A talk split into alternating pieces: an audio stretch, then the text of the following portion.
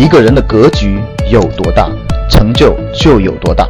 大家好，我是你们的班主任陈瑞，欢迎收听本期节目。想获得节目中提到的学习资料和学习更多的课程，请加我的微信：幺二五八幺六三九六八。我的微信是幺二五八幺六三九六八。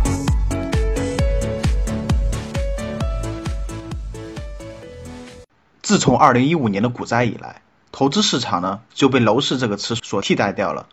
只要说到楼市、房子，大家都会不自觉的关注起来，更确切的说，应该是不自觉的焦虑起来。很多人到了三十五岁的年龄，准备开始步入中年的行列。除了房子问题，可能还有中年危机、孩子教育、家庭问题、父母养老等等等等，焦虑就会更加严重了。就好比我们今天讲的主题。比高房价更可怕的是什么呢？三十五岁之后你还能干嘛？这个问题几乎是所有八零后都担心的问题，可能少部分九零后也开始担忧起来了。但是我想告诉你，在焦虑又平凡的人生中，还有很多有意思的事情值得我们去做、去坚守。第一个呢，就是投资。很多人可能会说，三十五岁了再投资来得及吗？我可以这么说，投资最好的时间是二十年前就开始。其次，最好的时间，那么就是现在。过了三十五岁之后呢，投资尤其显得更加重要。上面说到的各种家庭教育、养老等压力的问题，都是需要经济基础来解决的。所以，投资理财呢，是每个人必须要学，也是必须要做的事情。某位高人曾经说过：“万般皆空，投资永生。”为什么这么说呢？如果你理解了下面这个复利的公式，你就会知道了。复利的公式是一加百分之十的一百次方等于一万三千七百八十一。复利公式被巴菲特称为世界第八大奇迹，的确向世人揭示了最容易的投资策略，但它也有核心的三个关键点。第一个就是本金，就是公式中原始的一，有些人可能是一，有些人可能是二，有些人也可能是零点八，这个是因人而异的。第二个就是增长率，百分之十。做到增长率百分之十是非常不容易的，但是运用常识，选择好行业的好公司还是可以实现的。第三个呢，就是最大的影响因子时间，这个反而是最难的，因为复利最难的就是坚持。第二个可以做的事情就是健身、养生、养性，要享受到复利公式带来的无穷威力。最核心的因素是时间周期足够长，也就是说我们必须活得够久。复利在短期看来都是威力有限的。所以要活得够久，最简单、最直接的方法就是健身养生，保持健康，争取活到一百二十岁。吃健康的食物，喝健康的水，呼吸健康的空气，这些是自己稍加管理就可以做到的。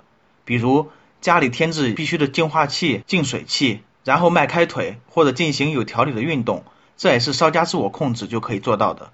比如可以根据手机 APP 进行每天简单的运动。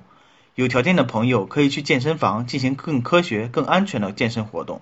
当然，也不仅仅就是为了健康而健身，也是为了陶冶自己的性情。修身养性，两者是合在一起的。当我们的身体达到一种非常和谐的境地时，我们的心境也能跟得上，做到也并不难。比如定期读书、定期学习、每日三省等等。健身和读书是这个世界上成本最低的升值方式，而懒。是你最大的敌人，心懒毁了你的梦想，而身懒就是毁了你的健康。第三个可以做的事情就是慈善公益。如果你做到了以上两步，相信你肯定是一个富贵之人。比如我们格局的一些老学员，应该都已经开始了坚持的计划，并且早期的学员也都有所成就了。但多余的财富无法带给你更多的健康、幸福。照顾好你自己，还有你家人的健康，更多的财富用于帮助你的朋友。还有其他需要的人身上，帮助别人幸福，你自身会感到更加幸福。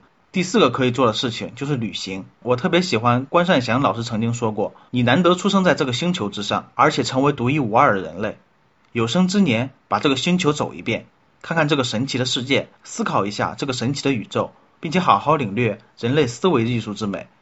通过大量的阅读、观察、感受几千年人类的智慧结晶，你会对生命感到不可思议的自豪。”引发你自身处于生命位置上的深思。其实三十五岁之后要做的事情还有很多很多，不在乎年龄，而在于我们的思维格局。第五个可以做的事情就是构建自己更全面的知识体系，活到老学到老，作为巴菲特一生的伙伴，世界上最伟大的投资家查理芒格就是一个典型的超人。他在八十一岁的时候发表演讲说，他这一辈子还要继续做的事情，第一个呢，构建自己的心理学。他对人类思维上的心理偏见和误区有极强的兴趣和造诣，这也是解释了他成为世界上数一数二的投资大师的原因之一。第二个呢，就是搞清楚邪教对社会和人类影响的问题。为什么一个受过良好教育的大学生会在短短一个周末的时间内被洗脑成为一个工具？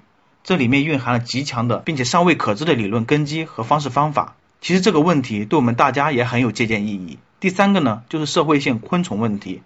比如蜜蜂、蚂蚁的团队运作和简单规则，但群体体现出来的智慧和规律又是那么的无懈可击。这方面的观点和凯文·凯利的著作《失控》有很多相似的地方。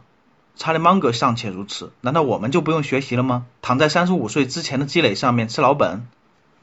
最近有一篇很火的文章，叫做《即将被清退的第一批八零后》。其实想一想就知道为什么很多中年阶层容易被公司清退了。因为他们以为世界是静止的，所以就不学习了，就躺在以前的功劳簿上了，这样就大错特错了。第六个可以做的事情，就挑战一些不可能的任务，让自己的心态永远年轻。八块腹肌的全民男生彭于晏看似不到三十岁，但他其实是三十七岁。闫妮逆袭成为国民女神的时候是四十四岁。张家辉拍摄电影《激战》练就八块腹肌的时候是四十六岁。王石第一次登顶珠峰的时候是五十二岁了。王德顺走在 T 台上面展示自己的风采的时候是八十岁，还有很多五十岁的年龄、三十岁的外貌、二十岁的年轻活力。别说明星了，在我们日常生活中也有这样很多的例子。这类人无论男女，他们都很自律，保持运动、饮食健康。所以通过以上这些例子，我们的心应该更宽，格局应该更大。如果我们日常都仅仅谈论房子、孩子、票子、车子的问题，那生活未免也太狭隘了。我们都希望自己活得充实精彩，所以从现在开始，请你给自己在未来的生活中设计一些更有意义、更有价值的规划吧。这正如咱们格局希望传达给学员的是成熟的投资心态、卓越的商业智慧、正向的信念价值观的引导、做事长远的目光和规划、终身学习的习惯和幸福快乐的人生观。听了今天的节目，那么。你二零一八年最想做的是什么呢？千万不要说只想要赚钱哦，拥有掌控金钱能力最好就是现在。想获得更多投资理财、创业、财经等干货内容的朋友们，请加微信幺二五八幺六三九六八及我们的 QQ 交流群六九三八八三八五六九三八八三八五。